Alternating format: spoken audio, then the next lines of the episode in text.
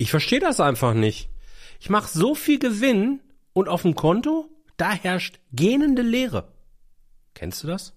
Hast du dich auch schon mal gefragt, warum dein Gewinn eigentlich nicht auf dem Konto liegt? Dann ist das deine Podcast-Folge. Herzlich willkommen zu Rosartig, der Unternehmer-Podcast von deinem Personal CFO.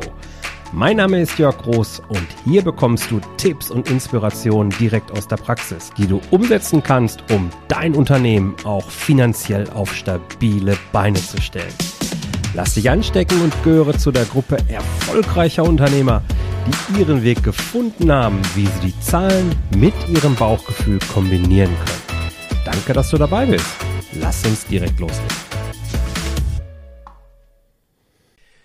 Herzlich willkommen auch in dieser Woche wieder zu einer Fragestellung, die vermutlich diejenige ist, die am häufigsten an mich herangetragen wird. Und fast zu meiner Überraschung habe ich festgestellt, dazu habe ich noch gar keine explizite Podcast-Folge gemacht. Warum landet der Gewinn eigentlich nicht auf dem Konto? Wo ist denn da der Unterschied? Klar, ich habe hier und da immer mal wieder darüber geredet, zwischen Umsatz, äh, Unterschied zwischen Gewinn und Liquidität, dass da ein paar Sachen zwischenliegen können. Aber was ist das konkret? Das habe ich noch keiner Folge so zusammengefasst und deswegen gibt es genau diese Episode. Also, grundsätzlich, gerade wenn du jetzt eine Personengesellschaft bist, also ein Einzelunternehmen führst oder eine GBR, dann ist es ganz häufig so, dass erstmal die Privatentnahmen nicht berücksichtigt werden. Und zu den Privatentnahmen gehört nicht nur das, was du dir auf dein eigenes Konto überweist, sondern eben auch beispielsweise für private Steuervorauszahlungen leistest, wenn du es denn vom Firmenkonto machst. Oder der, die 1% Versteuerung vom Firmenwagen. All diese Dinge gehören dazu und die sind nicht unbedingt im Gewinn richtig berücksichtigt. Entsprechend ist das schon mal ein großer Unterschied. Dann gibt es aber eben noch weitere Aspekte, die gerade auch bei Kapitalgesellschaften, also wie jetzt eine GmbH beispielsweise, ist die häufigste Form, immer wieder für Irritation führen und ein guter Teil davon ist eben zusätzlich auch für Einzelunternehmen relevant, aber eben nicht andere. Nicht alle. Mm, jetzt gehen wir mal davon aus, du hast irgendwie einen Gewinn gemacht von, keine Ahnung, 30.000 Euro und dein Kontostand hat sich aber nicht großartig verändert. Was könnte jetzt hier die Folge sein? Wo sind die 30.000 Euro denn jetzt geblieben, die du ja so vermeintlich eingenommen hast? Wenn wir mal der BWA glauben können. Also wir setzen natürlich eine richtige und vollständige BWA hier voraus, sonst brauchen wir da sowieso nicht anfangen. Ein kleiner Punkt sind erstmal Abschreibungen. Abschreibungen, die belasten das Ergebnis, das heißt, machen das schlechter, als es ohne die Abschreibung wäre.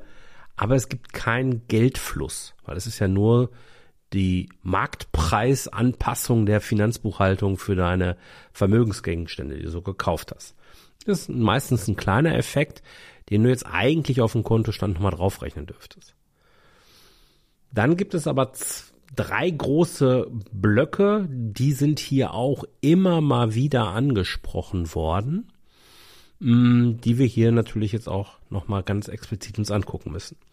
Das eine, wie hoch ist der Anteil an Rechnungen, die du geschickt hast an deine Kunden, die aber deine Kunden noch gar nicht bezahlt haben. Also die sogenannten offenen Forderungen, die du gegenüber deinen Kunden noch hast. Hier hast du als GmbH-Geschäftsführer nämlich einen Ertrag in Form von Umsatz in deiner BWA schon drinstehen, hast das Geld aber noch gar nicht bekommen. Das heißt, die Ertragswirkung und die Liquiditätswirkung, um es mal hier seriös zu machen, die fällt hier zeitlich deutlich auseinander. Und je nachdem, mit wem du da arbeitest, wenn das jetzt beispielsweise Konzerne sind, dann können das auch schon mal mehrere Monate sein. Und die Umsatzsteuer zahlst du übrigens schon dann, wenn du das auch als Umsatz buchen musst. Das ist so. Und dann hast du nochmal einen zusätzlichen Liquiditätseffekt. Also Forderungen ist ein Riesenthema. Dann haben wir die sogenannten Bestände. Das heißt, wenn du Material auf Lager legst. Das ist halt auch ein Punkt. Da wird im, in der Bilanz auf der Aktivseite, also auf der Seite, wo steht, wofür du dein Geld verwendet hast, da wird eine Zuführung zu Beständen gebucht, wenn du jetzt Material dir aufs Lager gelegt hast. Entsprechend hast du Geld ausgegeben, aber dein Gewinn hat sich gar nicht verändert. Und entsprechend so in der Folge laufen die beiden Positionen halt eben auseinander. Dritter Punkt, wenn du deine Forderung schon hattest gegenüber deinen Kunden, sind es natürlich Rechnungen, die du auch erhalten hast, aber noch nicht bezahlt hast, sogenannte Verbindlichkeiten. Verbindlichkeiten aus Lieferung und Leistung, also genau der gegenteilige äh, Bruder, hätte ich jetzt fast gesagt, zu den Forderungen. Das ist natürlich auch etwas. Dein Ergebnis wird schon belastet, aber du hast noch kein Geld überwiesen. Und diese drei Blöcke, Forderungen, Vorräte und Verbindlichkeiten, sind die ist das sogenannte gebundene Kapital oder, und ich bin mir fast sicher, diesen Fachbegriff hast du auch schon gehört, Working Capital. Working Capital ist genau das, was wir eben Kapital ist, das eben gar nicht auf deinem Konto liegt, sondern irgendwo in der Welt verteilt ist. Und das sollte halt eben möglichst gering gehalten werden. Es sollte nämlich dafür gesorgt werden, dass das Geld möglichst auf deinem Konto ist. Weitere Effekte können sein sowas wie Rückstellung, Investition. Ja, wenn du also Geld für neue Computeranlagen beispielsweise ausgibst, äh, für Server oder sowas, oder Autos kaufst oder Maschinen kaufst, dann ist Geld von deinem Konto weg, aber dein Ergebnis ist gar nicht komplett belastet, weil eben nur der Anteil im Höhe der Abschreibung dort drin ist, der Rest steht in der Bilanz drin.